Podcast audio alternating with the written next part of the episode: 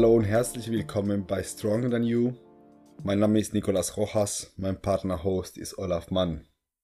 Mein heutiger Gast ist Bestseller-Autor Siad Roscher, Autor der Fitness Fibel 2.0, Bestseller-Autor, Unternehmer und Fitnessmodel. In seinem Buch stellt Siad provozierende Thesen zum Thema Ganzkörpertraining, Ernährung, Supplemente und rechnet mit vielen Mythen aus dem Fitnesstraining, aus dem Bodybuilding-Training ab. Viele kennen ihn vielleicht von der provokanten Werbung. Ich freue mich auf ein, auf ein sehr anregendes Gespräch. Viel Spaß beim Zuhören. Hallo Siad und herzlich willkommen bei Stronger Than You. Vielen, vielen Dank, dass du dir Zeit genommen hast für uns und ein bisschen über dein Buch und deinen Werdegang als Fitnessmodel, als Unternehmer und als Auto zu sprechen. Ja, Schön, da freue ich mich auch. Danke für die Einladung, Nico. Ja, erstmal, ich kenne dich nicht so viel. Ich habe natürlich dein Buch gelesen und haben wir uns zwei, dreimal ein bisschen ausgetauscht, aber so viel über dich weiß ich noch nicht und ich glaube, manche unserer Hörer und Hörerinnen auch nicht. Also würde ich dich jetzt mal bitten, dich vielleicht mal kurz mit äh, zwei, drei Stichpunkte vorzustellen, damit wir alle wissen, wen wir heute als Gast dabei haben. Ja, sehr gerne. Äh, ich glaube, ich bin der Typ, den viele bei YouTube gesehen haben, wie sich mit Öl eingecremt hat. Vielleicht kennt mich der ein oder andere daraus. Ähm, Spaß beiseite. Mein Name ist Jad. Ich komme aus Berlin. Ich bin 28 Jahre alt jetzt. Hab damals sehr viel für McFit gemodelt würde mich jetzt aber nicht mehr als Fitnessmodel sehen, weil ich die Karriere an den Nagel gehangen habe, um wichtige Dinge im Leben zu verfolgen und bin somit in erster Linie Autor beziehungsweise auch Coach, also bin da einfach für meine Leserschaft, für meine Leser und Leserinnen beziehungsweise meine, meine Athleten und ja, auch wenn ich, ich den Begriff Unternehmer sehr ausgelutscht oder, oder vergewaltigt schon fast finde, ähm, bin ich Mitgründer von Quantum Leap Fitness das heißt, das ist äh, mein Blog, dort ist auch mein Podcast gehostet und wir produzieren Nahrungsergänzungsmittel beziehungsweise grundsätzliches Zubehör für Kraftsportler und all jene, die das werden möchten. Mhm, super, also schon eine relativ längere Karriere, ähm, irgendwie immer wieder in der Szene ein bisschen mit drin. In deinem Buch Fitness Fibel 2.0 schreibst du aber, dass eigentlich du nicht unbedingt der prädestinierteste für diese Fitnessmodel-Karriere gewesen bist.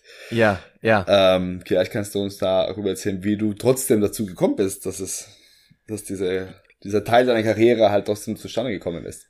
Ja, das hat mich schon lange keiner mehr gefragt. Ähm, es hat tatsächlich damit begonnen, dass ich damals zu Schulzeiten im Lateinunterricht saß und ich habe die meiste meiner Schulzeit eher schlafend äh, verbracht, als irgendwie aktiv am Unterricht teilzunehmen. Ich bin dann doch aber über ein sehr spannendes Zitat gestolpert, ähm, das wohl von Sokrates stammt. Es ist nicht ganz klar, wer das tatsächlich gesagt hat. Ähm, aber das Zitat lautet, äh, was für eine Schande es ist, für einen Mann zu wachsen und zu altern, ohne jemals die Kraft und Schönheit zu erblicken, zu dem sein Körper in der Lage ist. Und das war für mich so eine Art Weckruf, wo ich gesagt habe, ja, wie, wie, wie, wie schade wäre es eigentlich, nicht einmal das zu sehen, wozu das Leben imstande ist, sozusagen metaphorisch betrachtet. Das war für mich aber damals noch nicht der Startpunkt, um jetzt zu sagen, so, ich nehme jetzt irgendwie, äh, übernehme Verantwortung in meinem Leben und ich fange jetzt mit dem Krafttraining an, sondern das hat dann noch zwei Jahre später gedauert, dass ich, und ich hatte einen sehr schweren Fahrradunfall, hatte eine Tossi 3 beziehungsweise eine Schulter-Eckgelenksprengung. Und das war in dem Moment, wo ich tatsächlich gerade irgendwie mit dem Training angefangen habe. Und da haben mir dann mehrere Ärzte bestätigt, dass ich nie wieder meine rechte Schulter schwer belasten würde können. Und das war damals für mich ein unfassbar großer Schmerz, das war wie das Todesurteil für mich und quasi dieser dieser Traum oder eigentlich diese ja, diese Idee, das einmal zu sehen, wozu ich imstande wäre, ist in dem Moment für mich gestorben. Und ich habe für, für mich festgelegt, beziehungsweise den, mit Gott quasi den, den, den Deal getroffen, wenn ich nur einmal wieder kann, also wenn, wenn ich gesundheitlich nur könnte, dann würde ich das Fitnessding bis zum Schluss durchziehen und so weit gehen, wie ich nur kann. Und ähm, so bin ich dann zum Krafttraining gekommen, weil es dann tatsächlich irgendwann wieder ging. Ich konnte irgendwann wieder trainieren habe dann meine Schulter stabilisieren können und so bin ich im Grunde zum Krafttraining gekommen Und ja, die anderen kleinen Geschichten sind ja auch in der Fitnessfibel mit vergraben. Das fing dann halt an mit den typischen Mythen. Ich bin natürlich auch den ganz großen äh, Bodybuilding-Helden gefolgt, habe die Trainingspläne der Mr. Olympia runtergeladen, äh, habe mein, mein weniges Geld, mein Studentengeld damals für BCAAs und Glutamin ausgegeben und bin so in die Fitnessszene reingerutscht.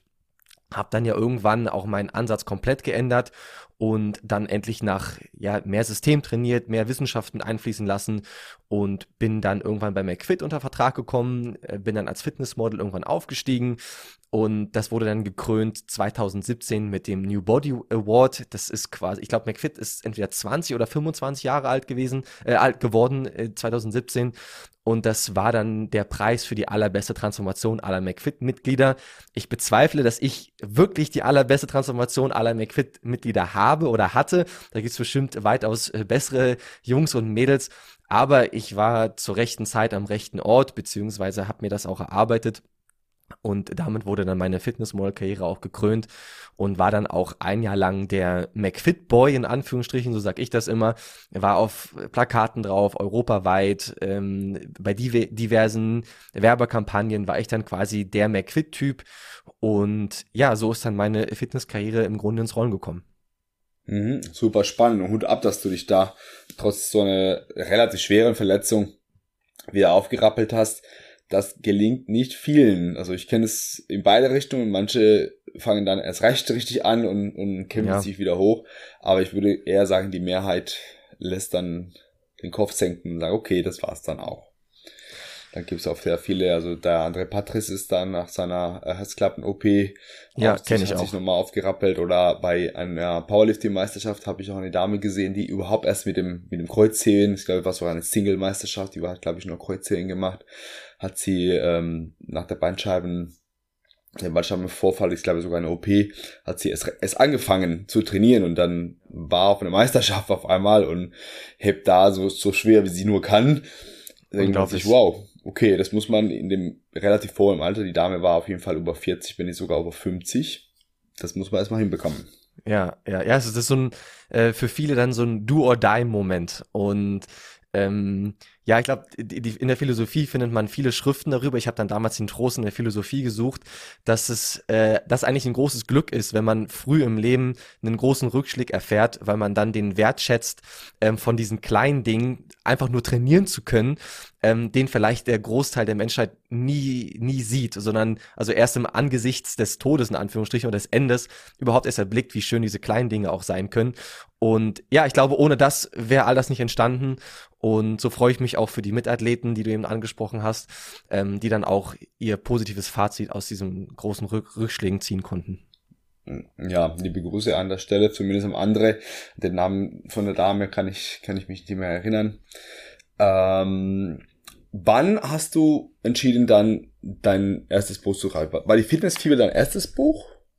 Ja, die Fitnessfieber war mein erstes Buch und die erste Version, es gab also einmal die, jetzt ist ja quasi ähm, erhältlich die Fitnessfieber 2.0, beziehungsweise seit 2017 und die 2.0 impliziert ja im Grunde, dass es auch mal eine 1 gab und die 1 war im Grunde ähm, eher eine Art also ich, ich, ich, ich frage mich natürlich oft Retroperspektive, in, in über welchen Weg oder über welchen Kanal bin ich tatsächlich zum Kraftsport gelangt? Und ich glaube, ich bin nicht über den äh, besten äh, zum Kraftsport gelangt. Und so war die erste Fitnessfieber im Grunde ein Testimonial und eine Art Abschiedsbrief für eigentlich mein geliebtes Krafttraining, was ich aber gesehen habe, dass es sehr ausgenutzt wird ähm, und dass sehr viele Lügen erzählt werden, beziehungsweise dass viel mit Scheinheiligkeit gearbeitet wird. Ne? Sehr viele Leute nehmen Steroide ähm, und das wird den jungen Leuten ähm, nicht erzählt und äh, man hat irgendwie ein grundsätzlich falsches Bild. Zumindest ist das das, wie ich Fitness damals kennengelernt habe beziehungsweise wahrgenommen habe.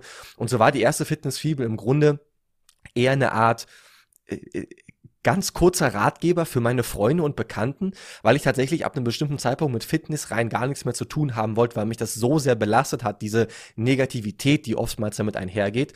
Und ich wollte, dass tatsächlich mich überhaupt keiner mehr anspricht. Sagt, ich will nicht darüber reden, weil am Ende macht ihr es doch nicht und ich will mir nicht dauernd den Mund fussig reden. Hier ist eine ganz simple, grobe Zusammenfassung, ähm, die ich einfach in meinem Freundeskreis rumsenden konnte. Und wir haben dann irgendwann über drei Ecken erfahren, dass man solch eine PDF auch selbst bei Amazon hochladen kann, also im Self-Publishing. Und das haben wir dann auch tatsächlich gemacht, einfach ja, in der Hoffnung, dass wir vielleicht uns eine Art Proteinshake nebenbei verdienen können.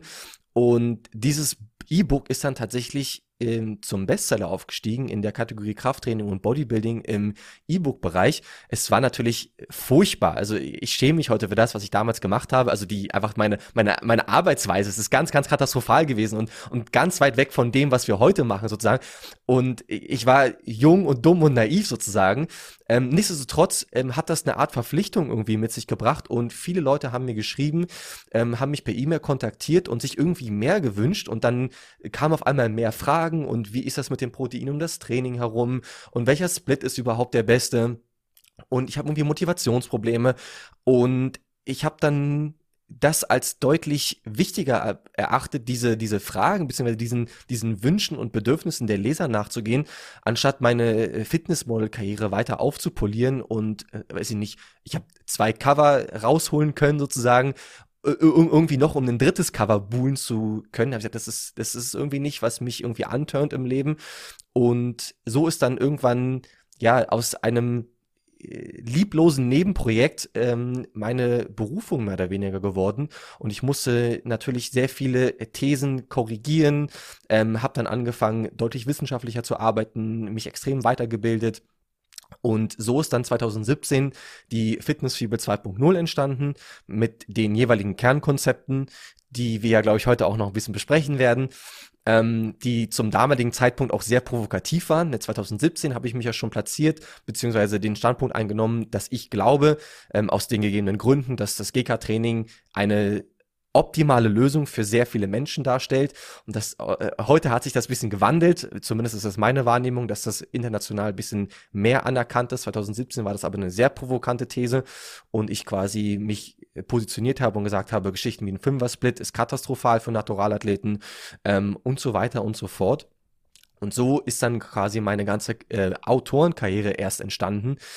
Und im Laufe der Zeit ist quasi diese meine Arbeitsweise hat sich nie geändert, dass wir immer viel auf die Anfragen der Leser und Leserinnen gehört haben und so ist dann irgendwann der Wunsch nach einem ersten Kochbuch entstanden, dann ist irgendwann der Wunsch nach einem vegetarischen Kochbuch entstanden, dann sind auf einmal viel mehr Frauen dazugekommen, die die die unbeabsichtigt im Grunde sich auf einmal viel mehr fürs Krafttraining interessiert haben und trotz des eher ähm, maskulinen Marketings sich dann doch irgendwie angesprochen gefühlt haben.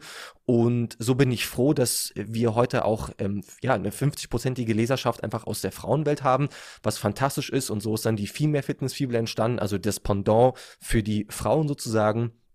Ja, und so ist dann eins zum anderen gekommen. Und heute, ja, fast fünf Jahre später, ähm, sind es neun Bücher, das, das zehnte erscheint demnächst. Und ja, ich bin froh, über das Thema grundsätzlich reden zu dürfen und äh, Leute dafür zu begeistern. Es ist auf jeden Fall super, super spannend. Vor allem, was du schon gesagt hast, damals war die These, die These sehr provokant mit dem Ganzkörpertraining. Die Werbung war, also das Marketing war auch sehr provokant, relativ aggressiv. Ähm, ich muss zugeben, ich hätte das Buch niemals gekauft aufgrund der des Marketings. Ähm, ich habe das Buch letztendlich nur bekommen, weil ein guter Freund von mir gesagt hat, ich habe das Buch gelesen, hatte genau diesen Eindruck, es geht so ganz gegen allem, was ich bisher gedacht habe und hat mir das Buch zugeschickt und gesagt, ey, kannst du mal bitte drüber lesen und mir sagen, was du dazu sagst. Und da dachte ich, ach du, ja klar, warum nicht? Und da habe ich reingelesen, aber mein Fazit schon mal vorweggenommen war, klar, zu mindestens 90, 95 Prozent gehe ich d'accord und alles, was da steht, kann man auch so anwenden mit einer sehr, sehr hohen Wahrscheinlichkeit, dass es auch funktionieren wird. Ähm, definitiv. Und deswegen kann ich das Buch super, super empfehlen. Wer sich dann einen, einen klaren, klaren Ratgeber wünscht, ist da bestens beraten. ja, also du hast natürlich recht, die ähm, viele Leute sind überrascht, also vor allem, was sie dann wirklich bekommen, nachdem sie die Marketingkampagnen sehen. Und äh, da kann man jetzt eine ganz andere Debatte aufmachen. Ähm, ob, ob wir nicht alle Opfer sind von den Dingen, die uns wirklich ansprechen. Und ich würde mich natürlich auch am liebsten einfach nur hinstellen und sagen, hallo, mein Name ist Jad. Ich äh, beschäftige mich seit acht Jahren mit dem Krafttraining und übrigens sind hier 500 Studien und ich würde dir gern einen optimalen Weg zum deinem Traumkörper einfach mit an die Hand geben. Das zieht halt leider nicht, leider nicht. Und so mussten wir irgendwann Verkauf feststellen, es verkauft sich leider nicht. Und so musste ich natürlich irgendwann feststellen, weil mein, ja, mein, mein, mein ganz großes Brennen sozusagen ist einfach die Leute, Leute für dieses Thema zu begeistern, äh, fitter und gesünder zu leben. Ähm, diese Leute mit denselben oder beziehungsweise all den Bullshit, ja, auf den ich ja auch hinweise mit meiner ganzen Arbeit, sei es jetzt Fettburner oder ich hatte eben schon angesprochen, Steroidpläne oder was auch immer, ähm, mit demselben Feuer zu bekämpfen, beziehungsweise dieselben Werkzeuge zu nutzen, mit dem viele Leute hinters Licht geführt werden.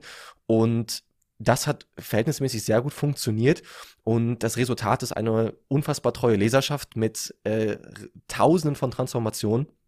Ähm, die im ersten Moment vielleicht ein bisschen denken, oh Gott, habe ich jetzt die Katze im Sack gekauft? Was ist mit dem Typ eigentlich los? Und dann denken sie sich, oh, so schlimm ist es ja gar nicht und ich glaube, ich probiere das mal aus und auf einmal funktioniert. Ja, auf jeden Fall dann bewusst gewählt, die, die Marketingkampagne. Ähm, Im Nachhinein habe ich mir dann auch gedacht, okay, das Buch ist nicht das, was, was da so angepriesen würde, aber wie du sagst, das manchmal muss man vielleicht in die, die Spielregeln des Marktes ein bisschen nutzen, um auch was Gutes zu verkaufen. Ja, Punkt. ja. Ähm, kommen wir so ein paar Thesen aus deinem, aus deinem Buch. Äh, vielleicht können wir die ein bisschen vertiefen und fangen wir an mit dem Ganzkörpertraining, weil das ist natürlich so der, der große Aufhänger. Viele Leute würden niemals nach einem Ganzkörpertraining trainieren, obwohl sie es auch noch nie versucht haben. Obwohl es vielleicht denn gut tun würde, mal was Neues auszuprobieren, weil sie mit dem bisherigen Strategien nicht so weit gekommen sind. Kannst du uns in zwei, drei Stichpunkte ähm, nochmal argumentieren, warum Ganzkörpertraining maximal ein ah. Zweier-Split Oberkörper, Unterkörper als die Empfehlung von deiner Seite ist? Ähm, da tue ich mich ein bisschen schwer. Wenn du mir zwei, drei Minuten gibst, dann kann ich mich kurz fassen. Ähm, in zwei, drei Stichpunkten fällt es mir schwer. Also ich glaube, wir müssten kurz von oben anfangen.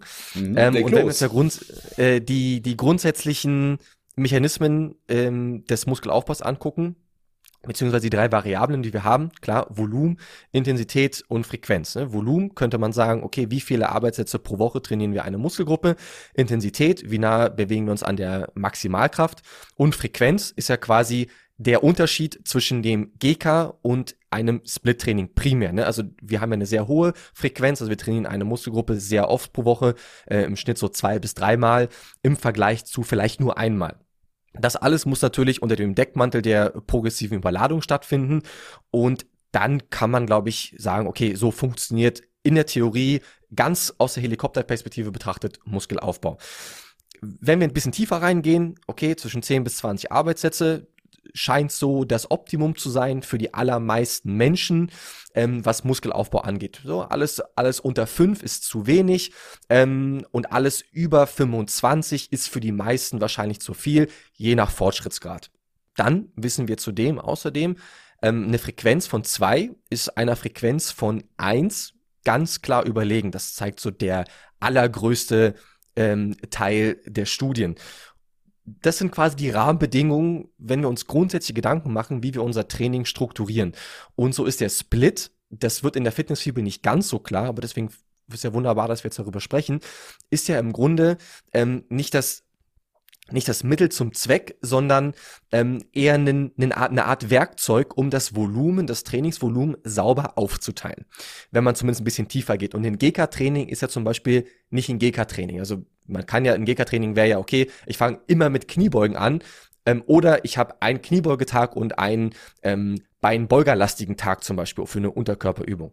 Ähm, wenn wir dann noch bisschen tiefer reingehen und uns das Volumen anschauen, ich komme gleich zum Punkt, ähm, haben wir zweierlei Geschichten. Wir haben auf der einen Seite, was interessant für uns ist, ist die Aktivierung der Muskelproteinsynthese und auf der zweiten Seite die grundsätzliche Qualität des Volumens, das abtrainiert wird. Wenn wir uns die Studienlage angucken, wissen wir, okay, wenn man Trainingseinsteiger ist, haben wir ungefähr, ne, wir trainieren einen Muskel mit einer gewissen äh, Menge Ansätzen, haben wir ungefähr eine erhöhte Muskelproteinsynthese in dem jeweiligen Muskel zwischen 24 bis 48 Stunden. Andere Studien deuten darauf hin, dass ungefähr die Proteinsynthese 24 Stunden um, um die 100 bis 110 Prozent erhöht ist, nach 36 Stunden aber nur noch um 14 Prozent. Ähm, wenn wir allerdings von Anfängern zu fortgeschrittenen Athleten übergehen, also wenn man schon Jahre des Krafttrainings, des progressiven, sehr guten Krafttrainings auf der Uhr hat sozusagen, deutet die Forschung darauf hin, dass die Muskelproteinsynthese deutlich, deutlich kürzer ist in einem jeweiligen Muskel. da reden wir dann irgendwas nur noch zwischen 12 bis maximal 24 Stunden, in der quasi in der Muskulatur irgendwas passiert. Was zumindest mich, da können wir jetzt ja gleich drüber ähm, äh, diskutieren, zu dem Fazit kommt, dass je fortgeschrittener ein Athlet ist, ganz im Gegenteil zu dem, was abgesehen von der etwas tieferen ähm, Coaching-Blase immer noch propagiert wird, ähm, wir eher zu einer höheren Frequenz anstatt zu einer niedrigen Frequenz übergehen sollten. Gucken wir uns auf der anderen Seite die, die, das zweite Kriterium an, ist die Qualität entscheidend. Also das Volumen, das wir ja abtrainieren, was maßgeblich, was der maßgebliche Treiber ist für den Muskelaufbau, sollte natürlich möglichst hochwertig abtrainiert werden. Und wir wissen auch hier, okay, alles pro Trainingseinheit, pro Muskelgruppe über 10 bis 12 reinen harten Arbeitssätzen nahe des Muskelversagens wird darüber hinaus Junkvolumen sein. Damit fällt schon mal eine ganz große Anzahl an möglichen Splits grundsätzlich weg. Ähm, während wir wahrscheinlich ein ungefähres Optimum zwischen vier bis neun harten Arbeitssätzen pro einzelne Trainingseinheit, glaube ich, uns äh, aufeinander kommen und sagen, okay, das ist ein gutes Volumen pro Trainingseinheit pro Muskelgruppe. Und auch hier profitieren wir ja quasi wieder von einer höheren Frequenz. Denn wenn wir anfangen, unser Arbeitsvolumen pro Woche aufzusplitten, ist der jeweilige Arbeitssatz deutlich produktiver. Zumindest ist das meine, meine Sicht auf die Dinge. Und damit fallen eine, eine ganze, ganze, ganze große Menge an möglichen Trainingssplits raus. Namentlich Fünfer-Split, Vierer-Split, ähm, einen Dreier-Split einmal die Woche und dann kommen wir langsam in diese Sphäre, wo sich das alles miteinander vereinbaren lässt. Das wäre jetzt zum Beispiel ein, ein doppelter Dreier-Split, ein Zweier-Split zweimal die Woche oder ein GK-Training drei bis viermal die Woche. Und da würde ich jetzt erstmal einen Punkt machen wollen. Ähm, also das ist quasi, wie soll ich sagen, das Fundament meines, meines Wissens nach. Ähm, und dann haben wir noch andere Geschichten, die mich dann final zum Ganzkörpertraining bringen, warum ich auch über dem doppelten Dreiersplit beziehungsweise dem doppelten oder dreifachen Ober-Unterkörpersplit immer noch ein GK präferieren würde. Ähm, hat dann noch andere Hintergründe, aber das ist zumindest erstmal die grundsätzliche Überlegung eines höher frequentierten Trainings. Mhm, also ich versuche das Ganze nochmal ein bisschen zusammenzufassen. Erstmal so aus dieser wissenschaftlichen Sicht. Einmal die Proteinsynthese, die nicht länger als zwei Tage, lass es drei sein sozusagen, wenn wir noch einen Sicherheitszuschlag oder einen, einen gewissen Spielraum da übrig lassen. Aber sag mal so zwei Tage im Schnitt anhalten würde und dementsprechend danach nicht die optimale Ergebnisse erzielt werden und andererseits die Qualität des Trainings, die nach einer gewissen Satzzahl nachlässt, pro Muskelgruppe, wenn der Muskel erstmal ermüdet ist, erstmal entleert ist, nicht mehr so optimal aktiviert werden kann. Und dementsprechend ist es ein Ganzkörpertraining da sinnvoller, weil die Sätze, die man macht, sinnvoll investiert sind. Ähm, manche würden vielleicht entgegensetzen, dass die späteren Muskeln durch zentrale Ermüdung zu kurz kommen, aber das hast du schon angedeutet in deiner Darstellung. Ich muss ja nicht jedes, jeden Ganzkörpertag in der gleichen Reihenfolge und mit den gleichen Übungen machen, sondern kann dementsprechend die Übungen, die ich priorisieren möchte, an unterschiedlichen Tagen auch in der Reihenfolge und in der äh, Wichtigkeit somit, somit auch wechseln. Genau, also das ist so die grundsätzliche Überlegung. Ähm, und du hast natürlich vollkommen recht. Und wie gesagt, ich, ich nehme gerne die Position ein des, desjenigen, der, der absolut für das Ganzkörpertraining steht und das wahrscheinlich 95 Prozent der Menschen empfehlen würde. Ich trainiere selber seit Jahren auch nur noch GK. Ähm, aber ja, auch tatsächlich, das Ganzkörpertraining hat seine Limitierungen und die hast du eben auch schon korrekt angesprochen. Ähm, dass wir natürlich, wenn wir eine so oder so eine Unterkörperübung machen, äh, nicht die maximale Kraft mehr für zum Beispiel einen Schulter- oder einen Bankdrücken danach haben, als wenn diese wegfallen würde. Das stimmt grundsätzlich und da können wir sicherlich hinten raus auch noch über die, ja, über die finalen Überlegungen sprechen. Aber da gebe ich auf jeden Fall recht. Sehr gut. Bleiben wir auf dieser wissenschaftlichen Seite. Ähm, ich hätte dir ähm, von zwei Studien, die relativ neu sind, da würde das Ganzkörpertraining mit dem äh, Split verglichen. Beide Studien eher mit mäßigen Ergebnissen, was die Überlegenheit des Ganzkörpertrainings angeht. Vielleicht können wir ein bisschen darauf eingehen, was du davon hältst oder wo du die, die Probleme bei den Studien siehst. Und zwar das erste war eine Studie von ähm, Alexandre Lopez Evangelista und Kollegen, wo ein Zweiersplit mit einem Ganzkörpertraining äh, verglichen würde und tatsächlich halt weder bei der Kraft noch bei dem Muskelaufbau wirklich Unterschiede festgestellt würden. Ist dir, ist dir die Studie geläufig oder? Ich habe mir, ich hab mir beide angeguckt, ich habe auch beide vorliegen und ich, ähm, ich finde das wunderbar und ich muss tatsächlich an der Stelle gestehen, dass ich das beides für erfolgreiche Bestätigung des Ganzkörpertrainings sehe. Mhm. Ähm, aber lass uns kurz im Detail bleiben, beziehungsweise ähm, ich möchte, also ja, du kannst, ich möchte, dass du einfach deine Punkte erstmal bringst. Ähm, ich, ich habe die erste Studie hier vor mir, ne? Split or Full Body Workout Routine.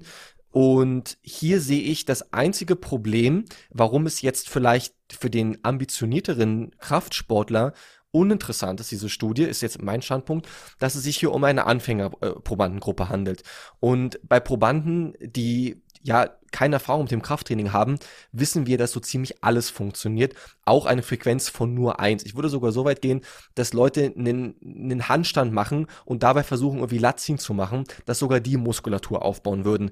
Und dass sobald nur gewisse Rahmenbedingungen irgendwie erfüllt sind, ein gewisses Mindestmaß an Volumen, ein gewisses Mindestmaß ähm, an Frequenz sozusagen und überhaupt, dass irgendwie Gewicht bewegt wird, wir werden einen Muskelaufbau sehen.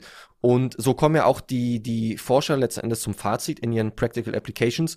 Findings of this study may enhance um, exercise adherence by tailoring training programs to individual needs. Also sie kommen auf der einen Seite zum Fazit, beides baut relativ gut gleiche Muskulatur auf. Und wenn man darüber hinaus ähm, gehen möchte, muss man sich die individuellen Bedürfnisse anschauen.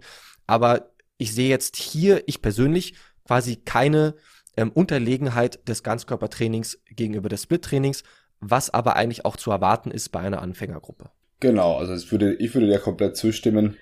Ähm, bin ganz, ganz deiner Meinung. Die, die Schwierigkeit besteht daran, was für eine Zielgruppe damit untersucht wurde und Anfänger, klar, kann sein, dass beide, egal was sie machen, entsprechend Fortschritte erzielen.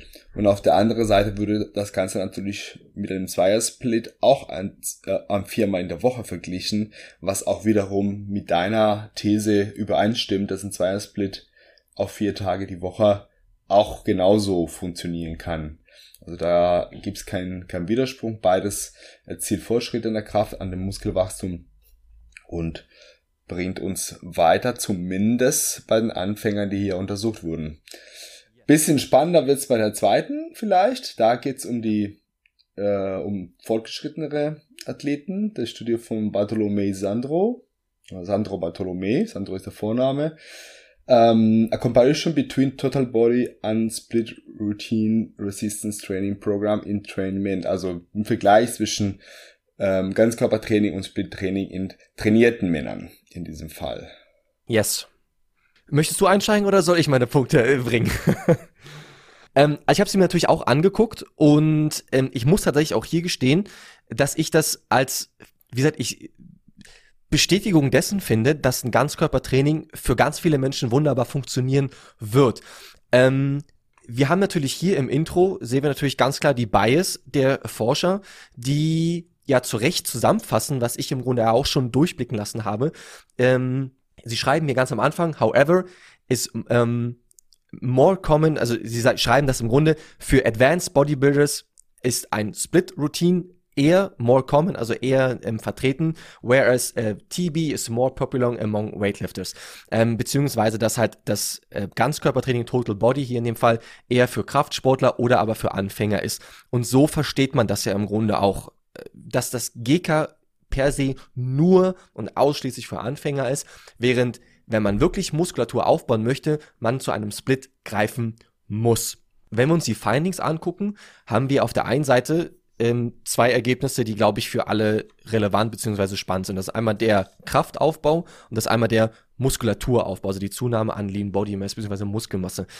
Und hier haben wir eine leichte also beziehungsweise einen, einen leichten Vorzug oder einen leichten Vorteil beim Kraftaufbau hin beim GK-Training.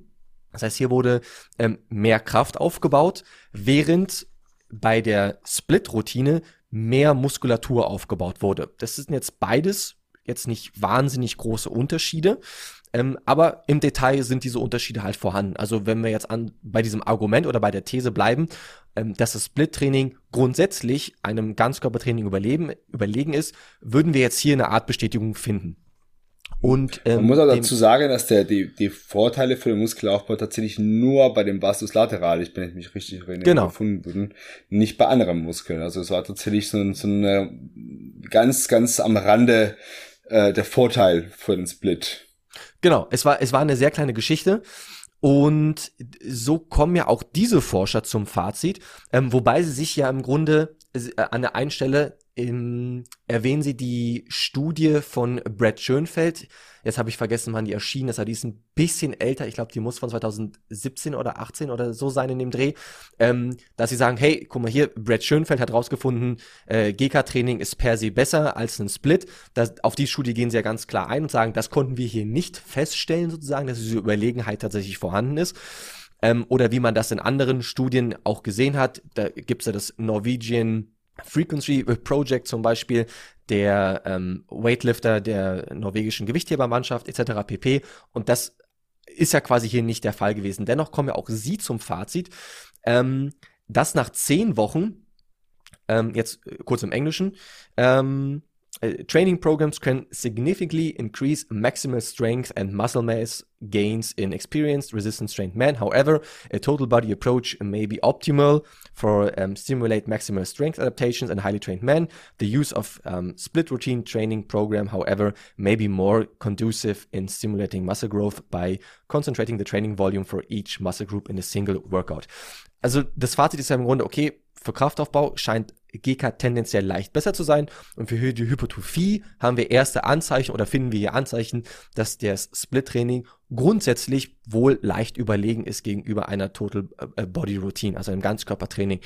Und das Argument ist auch hier greifend und das ist quasi der der, der große Nachteil des Ganzkörpertrainings, hattest du ja auch schon angedeutet, dass das Volumen, was wir hier nochmal trainieren, das, das bereits aufgesplittete Volumen, also ein höher frequentiertes Training, wohl noch qualitativer sein wird, wenn wir quasi Oberkörper von Unterkörper grundsätzlich trennen. Ja, dass wir hier einen mini, mini, minimalen Vorsprung erzielen werden, weil das trainierte Volumen nochmals leicht qualitativer sein wird. Dennoch, und deswegen ähm, ist das für mich quasi eher eine Zustimmung als alles andere, kommen auch diese Forscher zu dem Fazit, hey, wir, wir, wir erzielen fast die identischen Resultate mit einem GK-Split oder mit einem Ober-Unterkörper-Split. Und es scheint vielmehr das Volumen zu sein, was grundsätzlich trainiert wird. Und ein, ein GK-Training ist auch für fortgeschrittene Athleten geeignet. Und das ist quasi die, die große, die große, äh, der, oder der große Unterschied zu dem Mainstream, das GK-Training explizit und ausschließlich nur für Anfänger funktioniert, aber nicht für zum Beispiel Wettkampfathleten, wie ähm, wir jetzt auch bei der ANBF und GNBF gesehen haben. Ja, dass Leute von uns mit dem minimalsten Trainingsprogramm es immerhin einmal aufs Podium geschafft haben mit einem Ganzkörperansatz. Und ähm, ja, das ist eher eine positive Nachricht anstatt, an, anstatt, eine, anstatt eine schlechte ähm, Nachricht für das Ganzkörpertraining ist. Auf jeden Fall. Ich würde es genauso sehen. Also es ist scheinbar mindestens genauso gut. So ist das ist schon mal äh, auch äh, die Botschaft der beiden Studien. Es wurde zwar keine Überlegenheit des Ganzkörpertrainings gefunden, aber auch keine Unterlegenheit. Also es war hatte ähnliche Auswirkungen. Man muss auch dazu sagen, auch hier gibt es eine Einschränkung. Das Ganze ging nur zehn Wochen. Ich glaube, wenn man äh, den, den Pre-Test und den Nachtest und so weiter sind es tatsächlich nur acht Wochen tatsächliches Training dahinter. Und das ist natürlich für erfahrene Athleten halt nichts. Ja, viel zu kurz. Also rein theoretisch. Genau, also da kommen nochmal so andere Einschränkungen der Studien. Die erste Studie war ähnlich lang.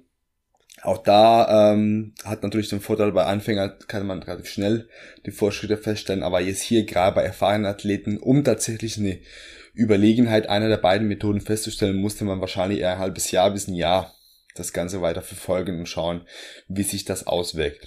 Noch eine Voraussetzung, die in beiden Studien auch gegeben war, war natürlich, dass das Trainingsvolumen der Woche trotzdem gleich war. Also sowohl beim Split als auch beim Ganzkörpertraining war das Trainingsvolumen identisch, nur anders aufgeteilt auf die verschiedenen Tagen. Genau, und da sind wir jetzt. jetzt die Frage, was ist besser? Ganzkörpertraining oder Unter- oder Ober-Unterkörpersplit? Ja. Ich würde da noch ein paar persönliche Erfahrungen in, ins, ins Ring werfen. Denn das, die haben wir ja beide und ich glaube, dass es halt diese Erfahrungen sind, die dann uns zu unserer Entscheidung treffen. Aber ich glaube, wir können ja zumindest in äh, vielleicht den Punkt machen oder sagen, dass es halt beides tatsächlich funktioniert. Ja, definitiv. Und, ähm, und das finde ich ist wunderbar. Und natürlich ist es in der Fitnessfibel bin ich, also ich persönlich jetzt natürlich didaktisch sehr auf das Ganzkörpertraining aus. Ähm, und aber das ist missverstanden, wenn ich sage, dass alles andere ja eben nicht funktioniert und, oder umgekehrt. Ähm, aber ich bin quasi der, der die Flagge hochhält und sagt, hey, pass mal auf, ein GK kann schon ziemlich gut mithalten. So, ich würde heute die Flagge mit dir sehr gerne mit hochhalten sogar. Aus unterschiedlichen Gründen, die nicht jetzt gut mit dem Muskelaufbau, den Kraftaufbau zu tun haben, sondern Eben. tatsächlich mit der Frage, was passiert mit meinen Lehnen drumherum? Richtig, ich habe beides schon danke. mal ausprobiert. Ich habe auch schon mal ja. mit dem Ganzkörpertraining auch in einer Saison, an dieselbe Saison innerhalb von wenigen Wochen sowohl einen Powerlifting-Wettkampf als auch einen Bodybuilding-Wettkampf gemacht. Und das hat auch super funktioniert. Das hätte ich, glaube ich, mit dem Split nicht geschafft. Und ich glaube, der einzige Grund, warum die Ergebnisse nicht noch besser waren, war, weil ich nicht rechtzeitig bereit war, mein Trainingsvolumen ein bisschen runterzuschrauben und ich mich mit Umzug und Stress und alles mögliche überlastet habe, aber ich habe mich ganz gut geschlagen. Ich habe einen Vize-Weltmeistertitel im Powerlifting geholt und in einer Profi-offene Klasse im Bodybuilding immer noch einen siebten gemacht, knapp ans Finale vorbei. Ähm, konnte ich mich nicht beschweren. Also der Ganzkörpertraining hat da wunderbar funktioniert. Und was ich aber noch wichtiger finde, was ich jetzt wieder mache, weil ich wieder Ganzkörper mache. Ich bin für meinen Alltag, für meine tägliches Brot sozusagen wesentlich fitter. Wenn ich Kurse unterrichte, bin ich fitter. Wenn ich mit meinem Mann Instanztraining gehe, bin ich fitter. Davor war ein hartes Beintraining. Wenn ich nur die Beine an einem Tag mache, kann ich die halbe Woche, wenn nicht sogar die ganze Woche komplett hinschmeißen. Das heißt, mit dem Tanztraining wird nichts. Die Beine sind nach fünf Minuten komplett hinüber. Ja, ähm, das, das, das sehe ich ganz genauso. Und die, die Frage muss natürlich nach der, also was ich sehe, ähm, jetzt müssen wir wieder eine Ebene tiefer anfangen. Äh, und was ich, wie soll ich sagen, ähm, im Fitness neigen wir oft dazu, auf der einen Seite sehr stark in Extrem zu denken und entweder oder beziehungsweise nur das reine Optimum zu verfolgen und zu sagen, okay, ich möchte die maximale Hypertrophie erreichen, sonst nichts. Und das würde wahrscheinlich bedeuten, dass wir überhaupt gar kein Leben mehr haben und schlafen und direkt am Bett eine Kniebeugestände haben und äh, schwer trainieren, möglichst viel und den Rest nur schlafen, damit wir, weiß ich nicht, ein Volumen von 40 Sätzen pro Arbeitswoche, äh, pro, pro Muskelgruppe pro Woche ähm, äh, regenerieren können.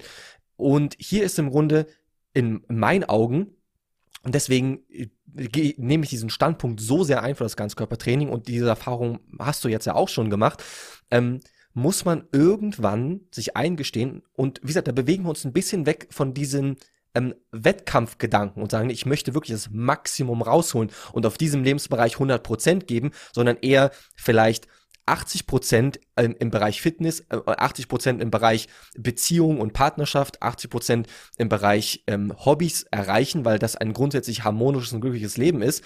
Ähm, zu sagen, okay, ich trainiere vielleicht nicht mehr ganz so viel, zum Beispiel nur noch dreimal die Woche, kann aber immer noch fantastische Resultate erzielen und, und überdurchschnittliche Resultate, wenn ich es wirklich durchziehe für den Rest meines Lebens ähm, und kann tatsächlich immer noch ein Leben haben ähm, anstatt eine Routine zu haben, die mich eher fesselt, äh, weil ich den Glaube habe, alles andere außer vier, fünf Mal die Woche im Training zusammen mit einem gewissen Split wird keine Muskulatur aufbauen, anstatt zu sagen, okay, ich, ich gehe vielleicht eher den Weg des milderen Ansatzes, zum Beispiel drei Tage Ganzkörpertraining, erziele vielleicht nur 95 Prozent, 90 Prozent des maximal möglichen Muskelaufbaus.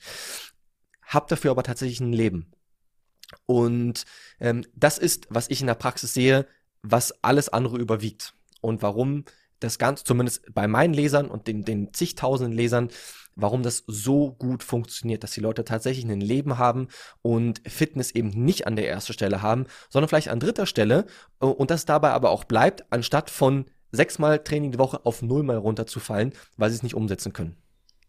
Ja, da bin ich ganz bei dir. Das ist ein großes Problem. Die Leute trainieren nicht äh, effizient sondern Hauptsache viel und dann ja. leiden halt tatsächlich viele, viele Bereiche des Lebens darunter. Das ist ein sehr, sehr großes Problem für viele Trainierenden. Und wie du sagst, manchmal machen sie das mit einem sechs, sieben Tage die Woche, Monat, vielleicht zwei und dann bricht das ganze System zusammen, weil es einfach nicht umsetzbar ist, es ist nicht vereinbar mit dem rechtlichen Leben und dann geht es eben auf Null runter. Und dann geht das ganze Spiel wieder von vorne los. Und immer wieder wird es neu angesetzt, neu angefangen. Und jetzt will ich wieder durchstarten, jetzt will ich wieder alles geben, jetzt will ich wieder fünfmal die Woche ins Training.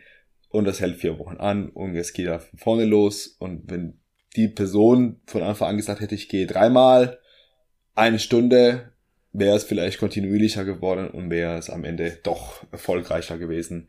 Und das restliche Lehren geht weiter und funktioniert auch. Das ist ja nochmal ein großer Pluspunkt davon.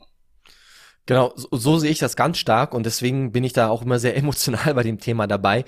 Ähm, denn auch wenn ich auf der einen Seite, darüber hatten wir auch schon gesprochen, und das ist, glaube ich, ja, der Gedanke, der uns beide ähm, verbindet, zu sagen, Krafttraining ist was ganz Wunderbares, es ist, es ist schön, so auszusehen, es ist schön, das zu machen. Ähm, aber das Leben besteht halt nicht nur aus Muskelmasse. Und das ist ein bisschen, ein bisschen, ich will nicht zynisch klingen, ähm, und wir, wir sind alle gestartet, weil wir, weil wir unsere, unsere Ästhetik, unsere Muskelmasse maximieren wollten. Aber dann irgendwo muss man sagen, okay, es ist schön, solch einen Körper zu haben. Ähm, aber was ab einem bestimmten Punkt, und ich sage das nicht am Anfang, sondern am Ende der Reise sozusagen, noch zwei Kilo mehr Muskeln machen das Leben nicht mehr besser.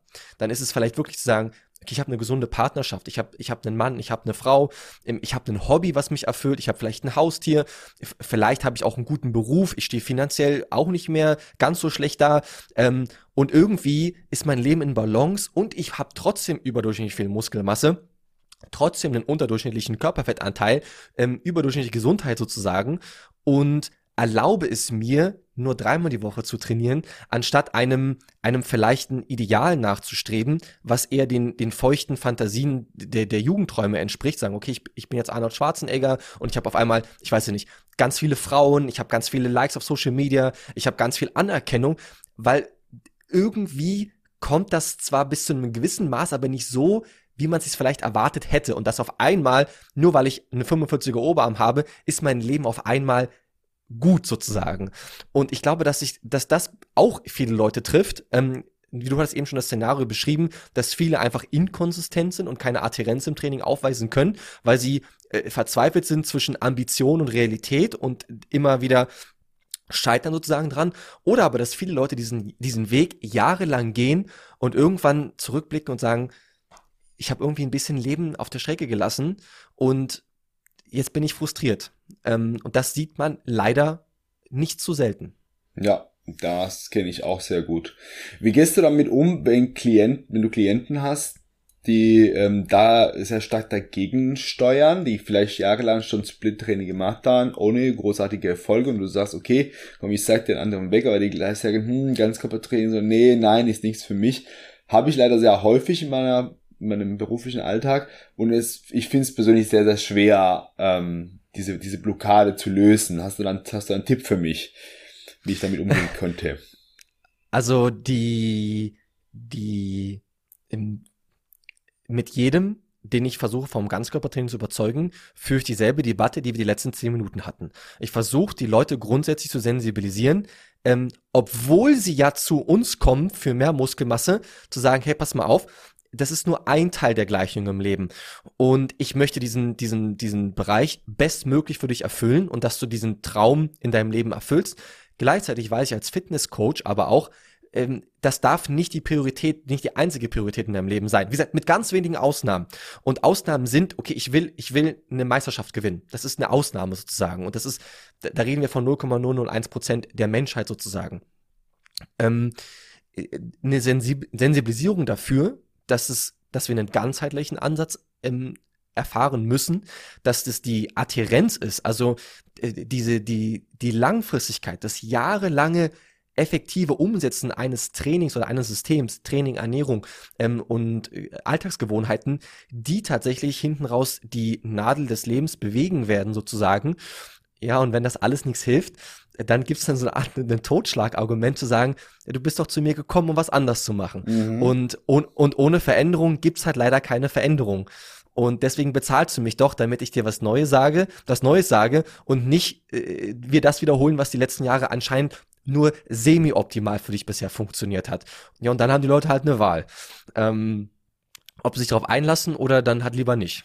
Ja. Klar. Aber, aber, äh, aber klar, wenn jetzt jemand ähm, und das haben wir natürlich auch, wenn jetzt jemand partout sagt, ich glaube, sechsmal die Woche Training ist meine Lebenserfüllung. Und du siehst das ja im Vorfeld schon, ob dir jemand vielleicht prädestiniert dafür ist, ob sich einen Weg des Wettkampfathleten eventuell ergeben könnte oder ob man sagt, deine Genetik ist leider nicht überdurchschnittlich, damit sich dieses Fenster der Möglichkeit eventuell öffnet, aber jemand trotzdem drauf beharrt, sagt, ich will sechsmal die Woche, ich will diesen Hardcore-Gedanken verfolgen, ich will, dass das mein Leben ist, dann okay, dann, dann, dann ist es so. Und wenn du nicht glaubst, oder wenn, wenn du mir nicht glaubst, dann gehen wir diesen Weg. Wir versuchen diesen Weg natürlich bestmöglich zu gehen. Da kann ich jetzt auf quasi auf den Beginn unseres Gesprächs verweisen. Diese, diese Rahmenbedingungen des grundsätzlichen ähm, Muskelaufbautrainings, und das geht ja auch mit einem zweifachen Dreiersplit umzusetzen, halte ich, eine, ich persönlich, meine persönliche Meinung, für sehr praxisfern für den allergroßteil aller Menschen. Aber wenn ein Mensch darauf besteht und sagt, ich möchte unbedingt diesen Weg gehen, okay, dann lass uns darüber sprechen, lass, lass die Rahmenbedingungen dafür optimieren. Ich bin, ich stelle mich da nicht quer. Mhm. Aber wenn du vielleicht dann sagst, hey, irgendwie mein Liebesleben, das nagt mir irgendwie zu und ich habe keine Zeit mehr, dann sag ich, ja, dann lass uns mal noch mal eine grundsätzliche andere Debatte führen. Aber wer sich eine blutige Nase holen möchte, der soll sich eine blutige Nase holen. Und dann können wir im Nachhinein darüber sprechen. Ja, spannend. Und cool, dass du da auch offen bist und sagst, okay, vielleicht gehst du für den einen oder anderen tatsächlich den Weg frei in diese Richtung. Aber klar, ich würde zustimmen, für die meisten Menschen ist es weder praxisnah äh, oder realitätsnah noch ähm, umsetzbar von den, von den genetischen Rahmenbedingungen, von den äh, familiären, beruflichen Rahmenbedingungen, sechsmal die Woche Training wird für viele Leute schwer. Aber auch einen bekannten Athleten, der hat es mal versucht, mit zweimal am Tag zu trainieren. Das Ergebnis war auf der Bühne sehr, sehr ähm, bescheiden, um es vorsichtig auszudrücken. Ja, das ja. hat nicht zu dem erwünschten Ergebnis geführt und dementsprechend hast du viel Zeit verloren, weil wenn du zweimal am Tag trainierst, machst du nicht viel anderes als außer da machst, du, da machst du gar nichts anderes mehr fast, ja. Ähm, also es ist natürlich ein, ein auch ich träume davon, irgendwann Ganzkörper fünfmal die Woche wieder trainieren zu können. Oder irgendwann mal, dass es irgendwie mein Leben hergibt. Aber dann denke ich mir, nein, warum? Ich möchte eigentlich noch ein Buch schreiben. Ich habe eine Freundin, ähm, die, über die ich unendlich äh, dankbar bin, dass sie mir eine, eine ganz andere Abwechslung gibt zum Training und, und zu meinem Unternehmertum sozusagen. Und dass es tatsächlich ein Leben außerhalb dessen gibt. Und ähm, ja, ich glaube, dafür muss man sich erst sensibilisieren sozusagen. Und vielleicht ist noch nicht jeder bereit für diese Nachricht, aber ich glaube, dass es eine, unwichtig, also eine unfassbar wichtige Erkenntnis ist, ähm, dass das Leben nicht pausieren darf, trotz des Trainings. Ja, bin ganz, absolut ganz bei dir.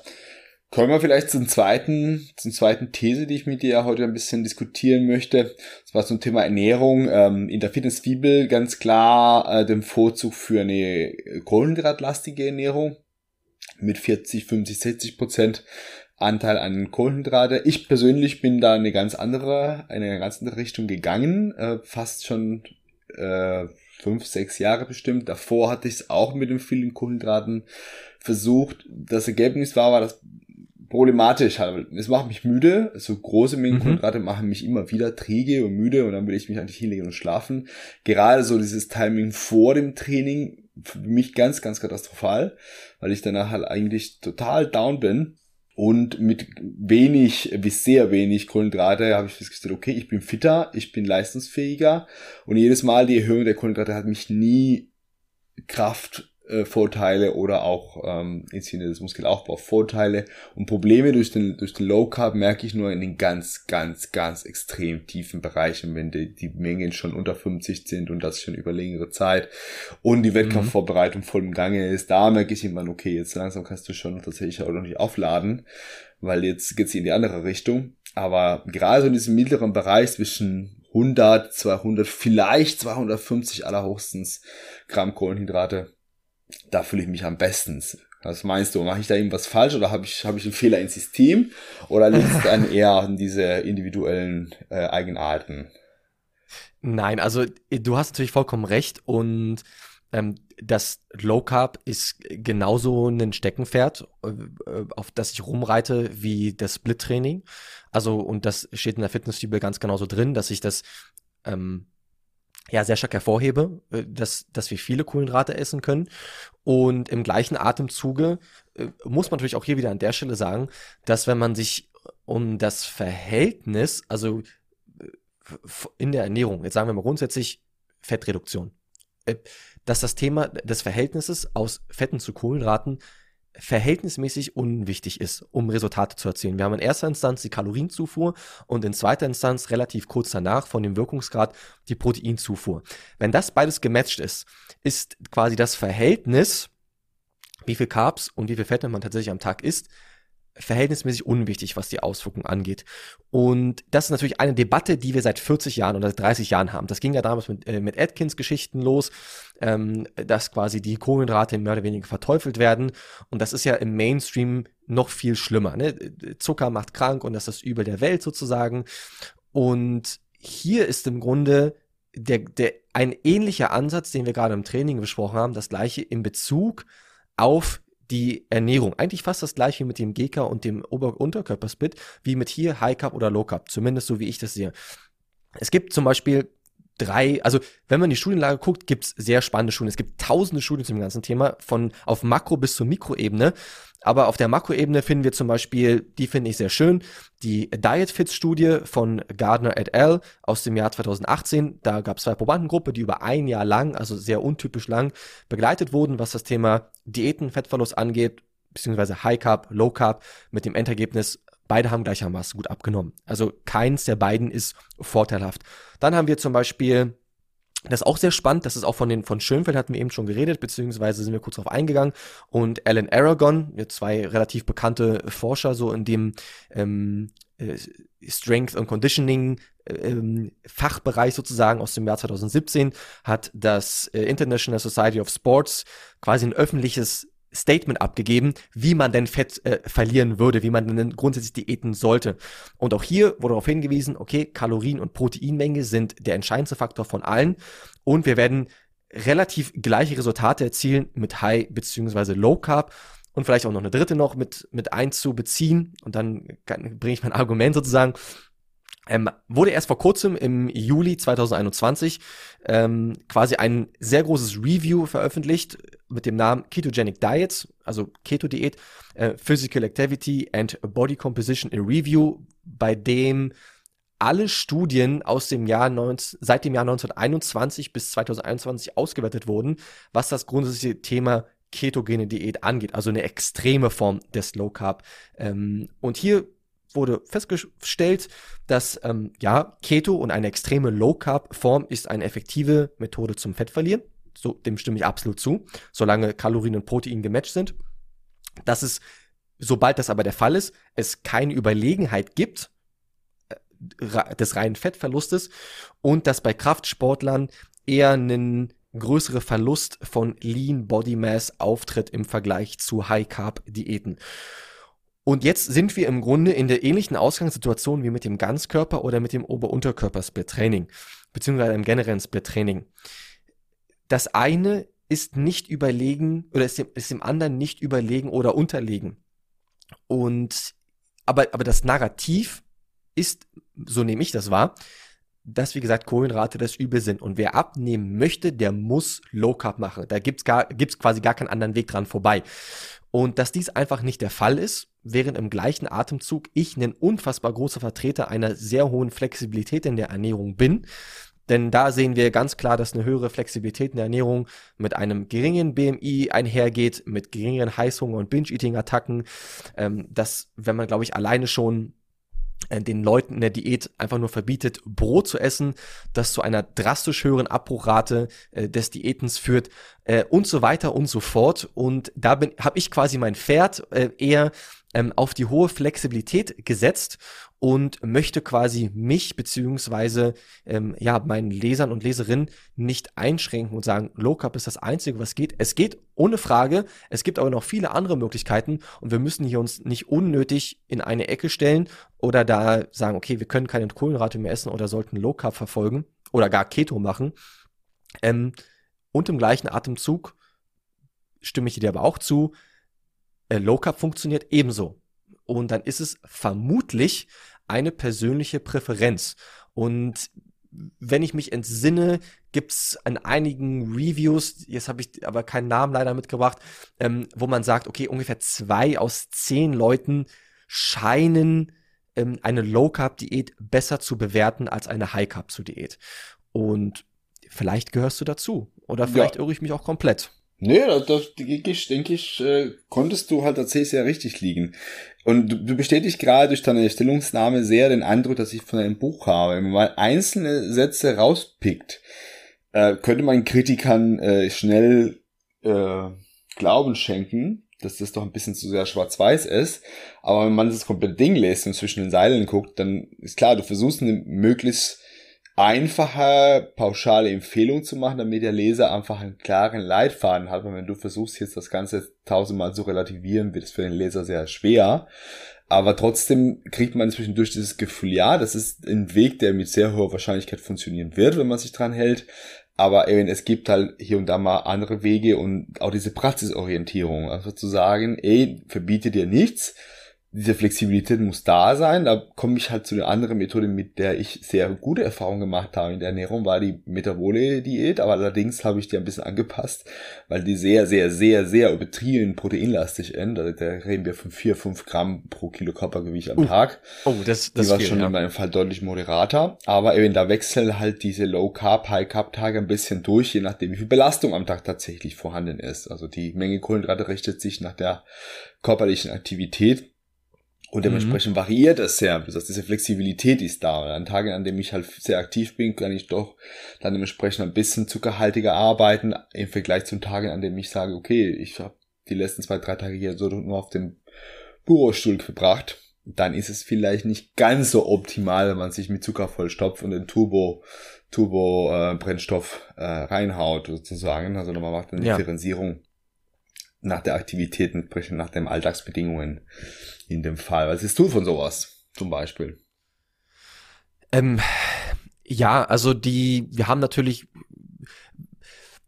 ich sehe es, ich bin hier sehr praktikabel, was das Thema angeht und ähm, habe weniger den Leistungsgedanken im Hintergrund, als anstatt den, den Praxisbezug für den normalen Alltagsathleten, so, so nenne ich äh, äh unsere Leser immer, sind alles Alltagsathleten. Und hier ist natürlich mein Ansatz, so simpel wie, wie nur möglich. Mhm. Und natürlich, wenn du beschreibst, okay, du hast äh, mehr Training, du trainierst mehr, sei es im Krafttraining oder im Tanzen dergleichen, wo du einfach körperlich aktiver bist, lohnt es sich natürlich äh, grundsätzlich äh, vielleicht nicht ganz so viele Kalorien oder mal mehr Kalorien zu essen, dass man da ein bisschen hoch und runter geht, je nachdem wie der Bedarf ist. Besonders wenn man ja fortgeschrittener ist und auch die Muße dafür hat, sich damit zu beschäftigen. Und natürlich gehe ich dem auch einher, dass trotz einer, ähm, wenn ich mich natürlich trotzdem kohlenhydratlastig platziere und äh, diese, die, diesen Standpunkt wieder einnehme, zu sagen, natürlich sollte der große Lebensmittel möglichst unverarbeitet sein und äh, vielleicht sollte der, der Snack äh, jetzt vorm Arbeiten gehen nicht einfach nur eine Handvoll Gummibärchen sein, sondern da ist wahrscheinlich die Wahl zu einem Apfel die bessere Wahl. Ähm, oder wenn es in die Kalorien passt, gerne auch eine Handvoll Nüsse. Äh, also da, da sehe ich, da sehe ich keinen Abriss sozusagen. Und dann ist die Frage nach der Praxis was, was ist praxistauglich, was ist sozialtauglich, beziehungsweise womit man hat man, womit wird man die höchste Adhärenz haben? Die sehe ich persönlich nach der Datenlage, so wie ich sie interpretiere. Ja. Mein Standpunkt vielleicht, eher, eher vielleicht, auf der Kunde. Vielleicht, vielleicht kannst du den Begriff nochmal für die Zuhörer nochmal erklären, weil ich glaube, die viele werden vielleicht mit dem Begriff nicht an, nichts anfangen können. Ähm, meinst du die Adhärenz? Oder welchen Begriff jetzt genau? Adhärenz. Ja, genau. Adhärenz ist quasi das, Durchhaltevermögen beziehungsweise die Umsetzungsfähigkeit einer bestimmten Dinge. Das kommt eher, auf, eher aus dem Medizinischen, dass äh, quasi ja äh, Probanden beziehungsweise ähm, Menschen einfach ein gewisses Rezept gegeben wird, ein gewisses Medikament, wo wir auch sehen, dass wir statistisch katastrophal als Menschheit abschneiden, was die Einnahme von äh, verschreibungspflichtigen Medikamenten eingeht. Selbst wenn uns, glaube ich, eine, eine Niere oder so eingesetzt wurde, neigen die Menschen dazu, ihre Medikamente nicht einzunehmen und eine gewisse, äh, eine, eine geringe Adhärenz aufzuweisen. Also einfach Adhärenz, das grundsätzliche, ähm, die grundsätzliche Fähigkeit, Durchhaltevermögen zu haben. So und sich an eine, eine, eine, Dauerhaftigkeit vielleicht halt der Maßnahmen in dem Fall. Ja, genau. Einfach, einfach die Dinge am Ball zu bleiben, um es mhm. auf gut Deutsch zu sagen. Genau, nur um da, da nochmal ein bisschen leichter zu machen, um von dem Farbbegriff etwas, etwas äh, wegzukommen. Ähm, genau, so, wo waren wir stehen geblieben? Ich habe sie unterbrochen. verdammt. Nee, wir haben, äh, genau, also und so sehe ich halt ähm, zumindest wieder hier, dass das gleiche wie im GK-Training, die Praxisrelevanz für 95 Prozent der Menschen eher auf der kohlenhydratlastigen Seite, da einfach die Flexibilität überwiegt. Und selbst bis aufs höchste Niveau wird das funktionieren. Wir haben jetzt den Mike gesehen, den du betreut hast, den Sami, den du betreut hast. Die haben bis zur letzten Woche Hype Cup gemacht. Die haben lediglich eine Entladungswoche gemacht, wo sie nochmals niedergegangen sind mit den Kalorien und ab einem gewissen Punkt ergibt es einfach keinen Sinn mehr, noch niedriger mit den Fetten zu gehen, weil dann unser Hormonhaushalt, äh, besonders noch im Kaloriendefizit mit einem sehr niedrigen Körperfettanteil, ähm, stark unter Beschuss gerät. Da ergibt es einfach keinen Sinn, noch tiefer zu gehen. Folglich wurde eine Low Carb äh, umgesetzt. Aber auch hier das Resultat, besonders bei Mike, braucht sich natürlich überhaupt nicht zu verstecken auf der Bühne, hat bei der GNBF und ANBF jeweils den dritten Platz geholt und funktioniert sozusagen und, und steht, wie gesagt, vielleicht ist das meine Wahrnehmung, vielleicht bin ich da ein bisschen, bisschen pingelig, was das Thema angeht. Grundsätzlich im Kontrast dazu, dass diejenigen, die Fett verlieren wollen, die shredded sein wollen, Keto beziehungsweise Low Carb machen müssen. Und da sehe ich mein Problem mit diesem müssen und dass viele Leute, also du hast jetzt den, den Büroangestellten, der 10 Kilo verlieren möchte oder ich weiß es nicht, die Familienmutter, die im Krafttraining ist und jetzt dann doch mal irgendwie auf 20 Prozent Körperfettanteil runter möchte, dass die dann glauben, ähm, das Stück Brot, auf das ich jetzt Lust habe, das macht mich fett. Und das das, das kickt mich komplett raus. Und so sehe ich nicht, noch heute, nicht selten auf Instagram Posts von Keto-Coaches, die tatsächlich behaupten, dass wenn man ein, das ist jetzt kein Spaß, wenn man ein Gummibärchen pro Stunde isst, wird die Fettabnahme komplett gestoppt. Und das glauben Menschen. Die sagen, okay, wenn ich ein Gummibärchen pro Stunde esse, äh, ist mein Körper unfähig, Fett zu verlieren. Und, und da, da sträubt natürlich die Haare raus. Und also, natürlich alle, wir, wir alle Coaches fassen uns wie einen Kopf sein. Das ist natürlich komplett vorbei an der Realität. Aber das ist was, was wir draußen sehen. Abseits von unserer Wettkampfbühne sozusagen. Abseits von dem fortgeschrittenen, ähm, wissenschaftlichen, sehr ambitionierten, jahrelangen ähm, Predigen des Krafttrainings und der Ernährung sozusagen, dass dann, äh, ja, der, der Familienvater, die Familienmutter denkt, oh, oh scheiße, ich habe ich hab so Appetit auf, hier, auf, hier die, auf die Banane oder auf das Marmeladenbrot, aber das geht nicht. Und dann, dann äh, äußert, äh, äußert sich das in einer absoluten Selbstkastration bis zur Verzweiflung. Und dann haben wir das Problem, dass ja 90 bis 95 Prozent aller langfristigen Diätversuche scheitern. Ja, diese Praxisrelevanz muss da sein, gerade im Freizeitbereich nicht zu streng sein, aber selbst ich als eher Low Carb äh, Trainierender versuche bei meinen Klienten auch so spät wie möglich solche radikale Maßnahmen zu anzuwenden und erst dann, wenn, wenn ich keinen anderen Weg sehe. Also wenn ich keine Möglichkeit sehe, okay, wir sticken fest, wir kommen nicht voran, mit dem Fett ziehen wir schon so weit runter wie möglich und das heißt, ich muss noch irgendwo Kalorien streichen, weil es irgendwo ist ein Fehler ins System und dann probiere ich es genau, absolut. mit einer Low Carb Strategie äh, ein bisschen radikaler, mal mit Erfolg, mal mit weniger Erfolg. Es funktioniert nicht immer, weil manche Athleten hat super geklappt, manche anderen waren die Ergebnisse dann am Ende schlechter als äh, sie waren, bevor wir die Maßnahmen ergriffen haben. Aber es soll die, die, die Extremen sollten die letzte, die letzte Trumpfkarte und nicht die erste, die erste Maßnahme, die man ansetzt. G genau, und das ist es, glaube ich, der Unterschied. Natürlich, ähm, in der Fitness-Zwiebel vollkommen korrekt, nee, ist das, wenn man nicht zwischen den Zeilen liest, der didaktische Hauptton. Ne? Mach High Carb, Low Carb ist scheiße, in Anführungsstrichen. Ähm, damit einfach der Mensch in der Praxis anfängt. Wenn wir jetzt die Muße haben, uns darüber zu diskutieren, spricht per se nichts gegen Low Carb, äh, beziehungsweise ist mein Standpunkt nicht anti-Low Carb. Ähm, mein, mein Standpunkt ist eher anti-Verbote, anti-Dogmen und äh, unter bestimmten Bedingungen, wie gesagt, ich hatte vorhin schon die Zahl genannt, zwei aus zehn Leuten, vielleicht ist es mehr, vielleicht ist es weniger, äh, äh funktionieren einfach besser mit einer gewissen Low-Carb-Strategie, so wie es bei dir der Fall ist. Vielleicht haben wir stark übergewichtige Probanden, die eine sehr schlechte Insulinsensibilität haben und man sagt, okay, lass uns mal bitte mit den Kohlenraten nicht ganz so nach oben gehen und äh, dann geht es den Menschen damit besser. Und dann kann man ja immer noch durch ein gewisses, äh, wie du schon beschrieben hast, engeres Nadelöhr der extremeren Maßnahmen gehen um natürlich erstmal einen gewissen Fortschritt zu erzielen, während man dann sich vielleicht wieder ein bisschen lockert und sagt, hey, pass mal auf, langfristig lass uns äh, das Thema Kalorien und Protein im Auge behalten, dass du genügend schläfst, dass du deine dreimal die Woche im Krafttraining bist, dass du eine gewisse Alltagsbewegung hast fürs Herz-Kreislauf-System, um auch die, äh, um den Need-Faktor hochzuhalten, also den Kalorienverbrauch durch nicht sportliche Aktivitäten. Und ähm, dann kannst du, ja, ob du jetzt, ich weiß nicht, 50, 60, 90 oder 100 Gramm Fette am Tag isst, ist dann tatsächlich fast nicht mehr der Rede wert. Ja, bin, bin ganz bei dir. Da sollte man echt die, auch die Ambition, das Ziel des Klienten und die Rahmenbedingungen, wie du schon sagtest, halt stark Übergewicht, eventuell Insulinsensibilität nicht ganz so optimal. Oder auch, äh, will ich auf dem Wettkampf, will ich die letzten paar minimalen 100, 200, 500 Gramm Fett am Körperfett verlieren.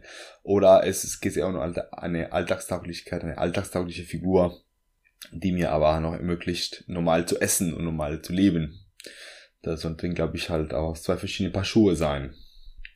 Genau, also diese. Ich wollte ursprünglich noch ein bisschen ähm, ja, mit dir über ja. äh, Thema Supplemente reden. Wenn ich aber jetzt aus Zeitgründen überspringen. ja, können wir gerne machen. Äh, du hattest ja noch du, ein, ein letztes Anliegen, glaube ich, noch. Genau, ich, glaub, ich hatte aber noch ein anderes Anliegen, was mir jetzt wichtiger ist. Äh, ich selbst ja. ähm, spiele mir den Gedanken, zwei Bücher zu veröffentlichen, mindestens zwei Bücher. Da mhm. liegt auch ein äh, Grundmaterial zu zwei Themen, und zwar das Thema Me Mentaltraining im äh, Bodybuilding, Kraftsport und das Thema Wettkampfvorbereitung natürlich, das was ich seit äh, schon über zehn Jahren auch beruflich sehr stark mache und wollte mal an deinem Rat fragen, was sollte ich dabei berücksichtigen, was äh, ist das Geheimnis, um das Buch am Ende doch gut rauszubringen, gut zu verkaufen, dass es gut am Mann kommt. Ah, provokativ sein hilft. Okay. es ist kein, nein, das ist natürlich ein schlechter Ratschlag ähm, uh, und auch kein Ratschlag, den ich, den ich so und, und den würde ich auch nicht unterschreiben. Ra ähm, Ratschläge im Sinne von Marketing sind bei mir sehr willkommen, weil ich ein furchtbarer Geschäftsmann bin. Also sowas ist bei mir äh, definitiv eine große Schwachstelle. Ich kann nichts verkaufen. Ähm, die ich kann ich kann auch nicht verkaufen. Ich konnte nie verkaufen, bis ich etwas hatte, von dem ich zu 110 Prozent überzeugt bin. Mhm. Und das war meine Fitnessfibel. Und für mich war immer klar, ähm, ich ich und das wird in Zukunft, ich, also ich, ich habe kein Problem damit, wenn äh, wie Leute über mich denken und sagen, du bist furchtbar, weil sie mich nur über die Werbekampagne kennen, weil ich weiß, die Leute, die sich das kaufen werden und das und damit arbeiten werden, deren Leben werde ich verändern. Und das ist alles, was zählt. Und da bin ich quasi gewillt, ähm, den, den, wie soll ich sagen, die Missgunst einiger Menschen zu ertragen, weil ich, weil es für das höhere Gut ist. Also von daher ähm, keine Angst vor dem Verkaufen und ich glaube, dass der Wille nach dem Verkauf kommt, wenn man zu 100% davon überzeugt ist. Ich habe auch äh, zwangsweise in meinen Jugendjahren irgendwie als äh, ähm, wie, ähm, wie heißt es, Promoter gearbeitet und habe versucht, E-Mail-Listen für Mercedes zu sammeln, ähm, damit irgendwie, also so Promoter-Jobs äh, ja auf Partys und so. Das war furchtbar. Ich habe es gehasst. Ich habe es gehasst, Menschen irgendwie äh, von etwas begeistern zu müssen. Ähm, aber als es dann um die Fitnessfieber ging, brenne ich auch immer nach wie vor da, dafür. Und ich glaube, das wird dir ganz ähnlich gehen, dass sobald du etwas hast, auf das du wirklich richtig stolz bist und wo du zu 10.000 Prozent dahinter stehst, sagen, das bin ich, ähm, dann wird dir das Verkaufen deutlich leichter fallen.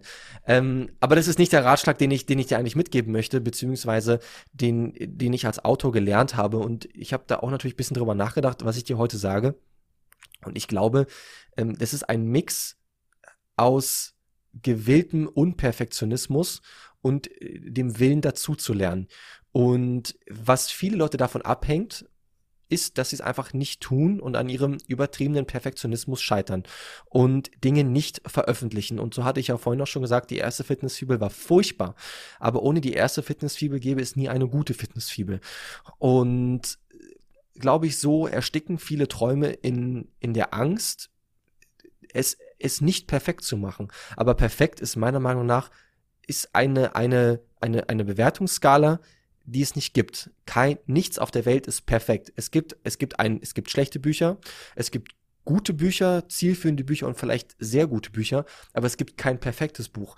Aber das perfekte Buch bremst alle Autoren aus, die glauben, sie müssten etwas perfekt machen. Und ähm, so ist es äh, der ein Mix aus, okay, ich veröffentliche etwas, komme, was wolle, ich setze mir eine Deadline und dann ist es einfach da und, und ich stehe mit meinem Namen drauf, punktfertig aus und ähm, ich veröffentliche quasi ein Buch, was zu 70 Prozent fertig ist, anstatt ein hundertprozentiges Buch, was niemals erscheint. Und höre dann natürlich, was, was die Menschen mir sagen. Ähm, und natürlich ist die Fitnessfibel, beziehungsweise warum ich heute auch so stolz auf die Fitnessfibel bin, beziehungsweise warum, warum sie so gut für zig, zehntausend Menschen so gut funktioniert, weil viele Leute sich der Fitnessfibel verdammt hart gegenübergestellt haben und gesagt haben, was du redest, ist absoluter Blödsinn. Und, ich hatte, und es mich so sehr getroffen hat, dass ich diesen Blödsinn erkennen musste, mich tief eingelesen habe und diesen Blödsinn ausgebessert habe, bis quasi, ja, das einzige ähm, Makel ist, ich mag dein Marketing nicht ist. Ich mag dein Marketing nicht und wie du es äh, präsentierst. Okay, gut, damit kann ich leben. Das ist das, diese Kritik kann, damit kann ich als Autor lesen, äh, äh leben, weil ich weiß, die Leute, die es lesen, verstehen, die werden Erfolg haben. Und ja, das ist es. Also zeig der Welt, was du hast, zeig dich, ähm, mach dich angreifbar. Kein, kein, keine Kritik ist meistens persönlich gemeint und äh, die härteste Kritik ist irgendwann die wertvollste Kritik, weil man daraus tatsächlich lernen kann und die Chance hat, es besser zu machen. Und, und was, was den Schreibprozess angeht, das ist das gleiche wie im Training selbst. Es ist eine Routine, die wir brauchen. Es ist der, äh, der, der professionelle Ansatz, so wie du dein Training professionell siehst, weil du ein professioneller Athlet bist. Du gehst auf die Bühne und es ist keine Option, ob du trainierst, sondern es ist Teil der Identität, die du darstellst. So muss auch das Schreiben sein. Ne? Kein Marathon, äh, kein Sprint, sondern ein Marathon. Aber jede Woche etwas. Und solange jede Woche etwas passiert, passiert jede Woche etwas. Und das ist der Ratschlag, den ich ja vom Herzen mitgeben kann. Das ist auf jeden Fall, glaube ich, ein sehr guter Ratschlag. Ich glaube, dass daran könnte es natürlich scheitern, dass es äh, die Ansprüche zu hoch gestellt werden und gerade in unserer Branche, ne, das machen wir beim Training, das machen wir der Ernährung, verli verlieren wir uns in so Details und in der Absicht, alles immer perfekt zu machen und besser zu machen, aber am Ende bleibt dann doch vieles auf der Strecke, weil wir nur auf der Suche nach, den, nach der Perfektion sind, aber das sehr gut. Ein guter äh, Kommilitone von mir aus der Uni meinte zu mir, Nico, Perfekt, perfekt ist der schlimmste Feind von sehr gut. Richtig, richtig, absolut. 100 Prozent. Und, und der, der Perfektionismus bremst jeden aus. Ähm, und es ist eigentlich, es ist, es ist schon fast feige, etwas perfekt machen zu wollen, weil, weil dann macht man es nie. Weil, weil, wenn etwas perfekt ist, dann ist es vor allem eins, äh, ein Ideal, was von oben auf einen herabschaut und einen richtet, und diesem Ideal wird man niemals gerecht. Ja. Werde ich mir zu Herzen nehmen. Ich hoffe, dass ich nächstes Jahr ähm, dann ein gutes Buch oder ein sehr gutes Buch rausbringen kann äh, und Distanz nehmen kann von dem perfekten, von dem perfekten. Das ist es nämlich. perfekten Buch. Denn was die Welt wirklich will, ist ein gutes Buch oder ein, ein, ja, ein gutes Buch von Nico, anstatt gar kein Buch von Nico, weißt du? Und das ist für die Leute viel entscheidender, anstatt nie was zu bekommen. Lieber etwas Gutes, an dem du noch ein bisschen länger dran arbeitest, im Nachhinein auf das Feedback eingehst, anstatt gar kein Buch zu haben. Sehr gut. Ähm, Hast du jetzt, ähm, warst du früher schon auf Wettkämpfe als Zuschauer? Jetzt mit den Jungs, hier Grüße an Mike und an Sammy natürlich an der Stelle. Ähm, hattest du früher schon Berührungspunkte mit der Wettkampfszene oder war das das erste Mal, dass du da so mittendrin warst?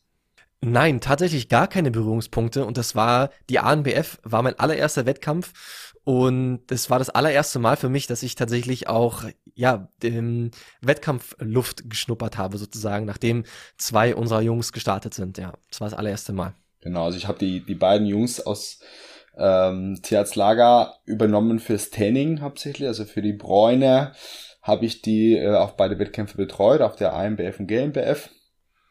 Und äh, super, super sympathische Jungs, definitiv sehr, sehr liebe Athleten.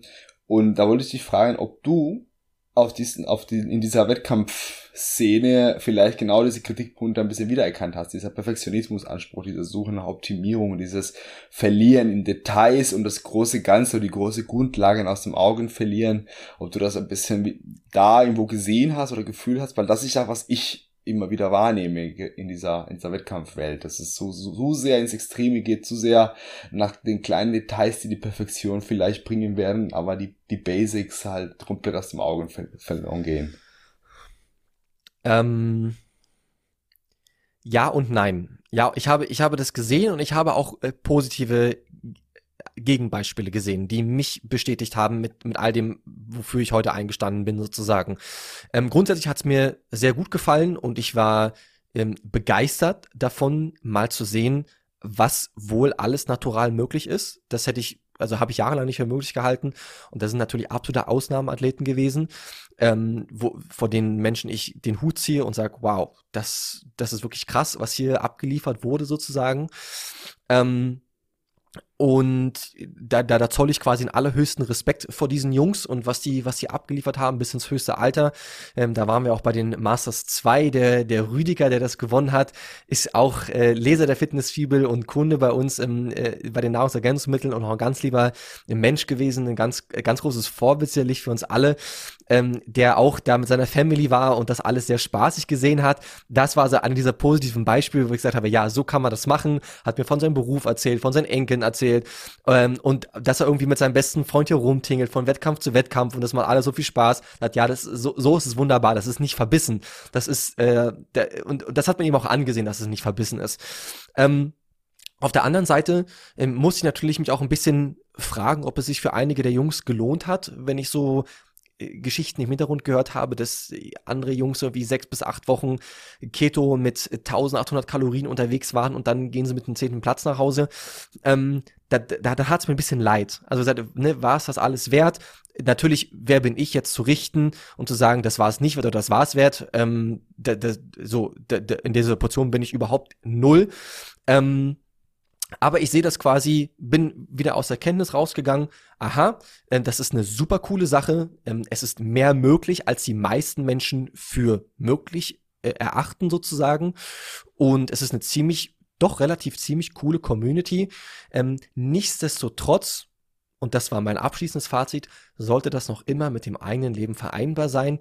Denn am Ende gehen wir alle raus mit, mit, mit, mit einem Pokal und das, also ich, ohne jetzt zynisch zu klingen, ich hoffe, das versteht jetzt niemand falsch. Ähm, aber das war es dann. Und wenn ich mir jetzt eine Person vorstelle, die vielleicht aufs Podium gekommen ist und dafür nie ein Datingleben hat, beruflich wirklich katastrophal dasteht ähm, ähm, und nichts hat außer das, würde ich persönlich nicht eintauschen. Das kann jetzt jeder ganz anders sehen, ähm, aber wenn ich sage, wow, ähm, die haben alles das und noch ein gutes Leben, fantastisch. Und wenn man das bis so auf ein Niveau bringen kann, halte ich das für sensationell. Du, ich kann das bestätigen. Also liebe Grüßen das steht auch an Rüdiger und an Martin Scharf auch. Also sehr, sehr herzliche genau, der Martin. Menschen, die mit sehr viel Spaß, mit sehr viel Liebe an der Sache reingehen und sich nicht davon komplett beherrschen lassen. Ähm, was du sagst mit den, wir gehen am Ende alle mit einem Pokal nach Hause und das war's kann ich bestätigen. Ich war viermal deutscher Meister und zwei Wochen später interessiert es keine Sau mehr. Also es ist einfach so. Es ist ein schöner Moment für sich. Man genießt es. Man hat vielleicht in meinem Fall beruflich hier und da mal ein paar kleine Vorteile. Ähm, da musste das Marketing wahrscheinlich auch besser sein, damit es funktioniert. Aber letztendlich, äh, ein paar Wochen später interessiert es kein Mensch mehr, weil die Welt dreht sich dann weiter, egal ob du gewonnen oder verloren hast. Und dementsprechend würde ich auch sagen, man kann es auch ein bisschen entspannter sehen und entspannter eingehen. Wie, wie, ist denn, wie ist denn dein Eindruck mit all den Jahren, die du Erfahrung hast? Ist es denn auf dieser hohen Ebene, hast du das Gefühl, es ist sehr verbissen und sehr einseitig, wenn wir jetzt mal ähm, äh, Exemplare wie den Rüdiger und den Martin ausklammern? Ähm, oft so, ja.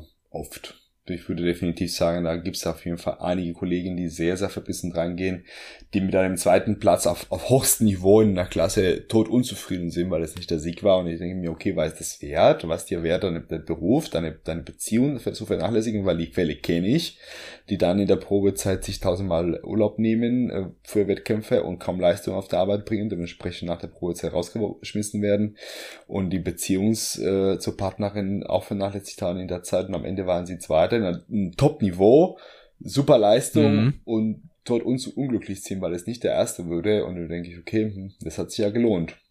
Super. Genau, es, es klingt halt so ein bisschen zynisch, äh, aber also, das ist auch, was ich auch schon gesagt habe, aber es ist halt, glaube ich, das, das etwas übergeordnete Problem.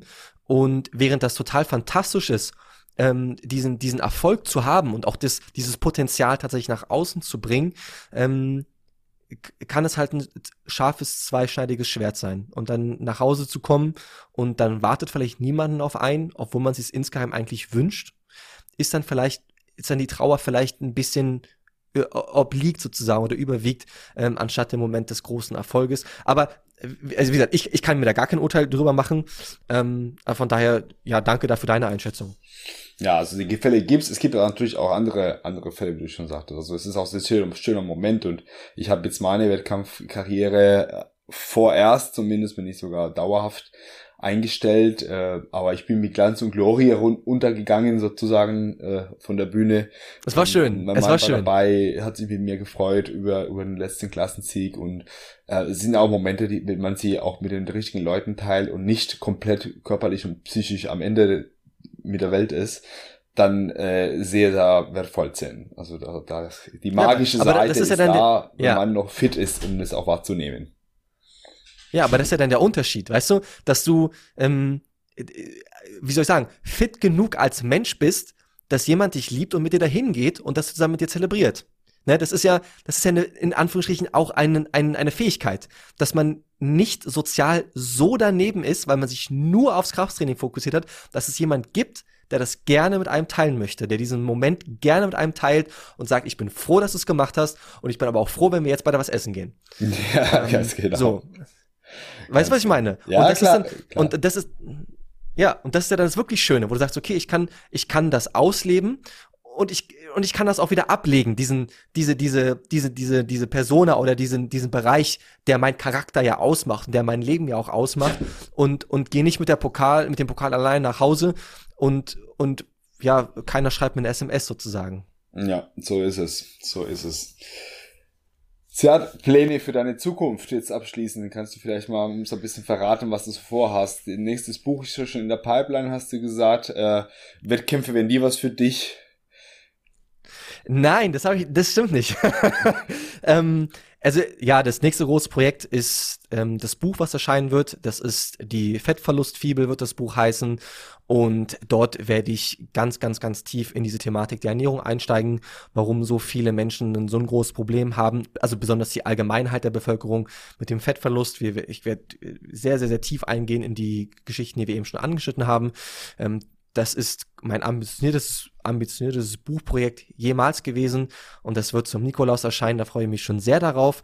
Und dann freue ich mich nächstes Jahr wieder ein bisschen mehr mich der Content-Seite mit zu widmen, ähm, wieder regelmäßiger äh, Content zu produzieren auf YouTube zum Beispiel und noch mehr für unsere Leser und Leserschaft einfach da zu sein, noch mehr zu unterstützen und somit hoffentlich noch viele weitere Zehntausende Menschen zu erreichen mit der frohen Botschaft in Anführungsstrichen.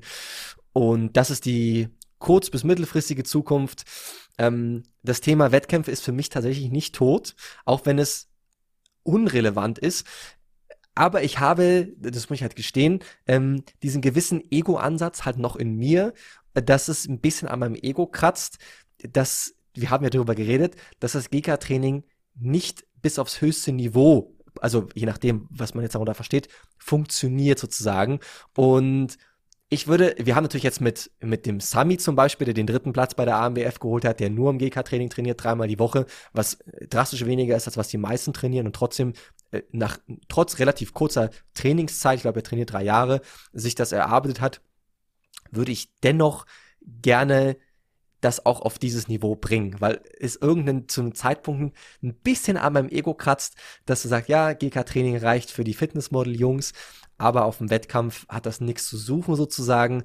Und so würde ich einmal gerne diese, diese Luft auch schnuppern, worüber wir jetzt ja gerade auch gesprochen haben. Ich glaube, ich würde das auch alles gerne einmal mitmachen, auch wenn ich mir nicht so große Chancen ausrechne, was die Genetik angeht. Aber vielleicht kann ich ein bisschen was bewegt bekommen, wenn ich mich voll reinhänge. Und ähm, das ist so ja, schwebt in meinem Kopf rum, sagen wir es mal so. Und dann würde ich mich gerne auch mit den anderen gerne mal messen und zu zeigen, hey, ich habe das und das gemacht, das geht bis zu diesem Niveau und jetzt entscheidet selbst, ob ihr mir glaubt oder nicht sozusagen. Sehr schön. Würde mich sehr freuen, wenn es, wenn es klappt. Kann ich auch verstehen, dass das so ein bisschen dieser, dieser Gegenbeweis äh, erbracht werden muss. Ich kann es auch so, auch mit dem Ganzkörpertraining, auch mit äh, einem deutlich moderateren Investment in der Sache, aber es funktioniert auch und es funktioniert manchmal vielleicht sogar besser als äh, komplettes über Kopf eintauchen und keine Luft mehr bekommen. Ja, genau, schöne Metapher. Jetzt schon mal vielen, vielen Dank für deine Zeit und für die tolle Ratschläge und den Einblick in, deinen, in deinen Thesen und dein, in dein Buch. In Kurzfassung kann ich nur empfehlen. Also wer noch ein bisschen genauer darüber lesen will, Fitness Fibel 2.0 und die zwei Studien, über die wir uns ein bisschen mehr unterhalten haben, kommen auch in einer Folge separat raus mit den genauen Erkenntnissen. Ein bisschen angeschnitten haben wir es auch. Ein Abschlusswort von dir auch. Was würdest du unseren Zuhörern und Zuhörerinnen noch abschließend sagen wollen? Abschließende Worte. Ähm, ja, vielleicht äh, ganz, ganz, ganz, ganz kurz Werbung. Also die Bücher von mir gibt's für einen Apfel und ein Ei zu kaufen, nur für die Versand- und Produktionskosten. Äh, die Fitnessfibel, die Female Fitnessfibel und Homefit-Fibel. Einfach bei Google suchen oder meinen Namen suchen, dann findet man die relativ schnell. Ansonsten ist, glaube ich, das Wichtigste, was ich in all den Jahren gelernt habe, sei das nun das Unternehmertum, meine Rolle als Autor, beziehungsweise selber als äh, ambitionierter Kraftsportler, immer am Ball zu bleiben. Und wir haben so oft über die Adherenz geredet und ich glaube, das ist es, was langfristig äh, uns ermöglicht, unsere Wünsche und Träume im Leben zu erfüllen. Langfristig zu denken, jede Woche trotzdem zu erscheinen, im, im Heute aktiv zu sein, aber immer den Blick auf den Horizont und langfristig am Ball zu bleiben. Und das wünsche ich mir für jeden. Sehr gut. Danke an der Stelle dafür. Danke an unseren Zuhörern und Zuhörerinnen. Wer Fragen zu der Folge hat, Fragen an Ziad oder auch Feedback an mich gerne unter nikrosrojas.gmail.com oder auch unter niro-coaching auf Instagram oder natürlich auch unter Stronger Than You Podcast. Auch auf Instagram sind wir gerne zu erreichen. Danke nochmal fürs Zuhören, danke fürs dabei sein, Ziad, und äh, hoffentlich bis bald. Genau, bis zum nächsten Mal. Wir sehen uns auf der Bühne. Ciao. Bis zur nächsten Folge Stronger Than You.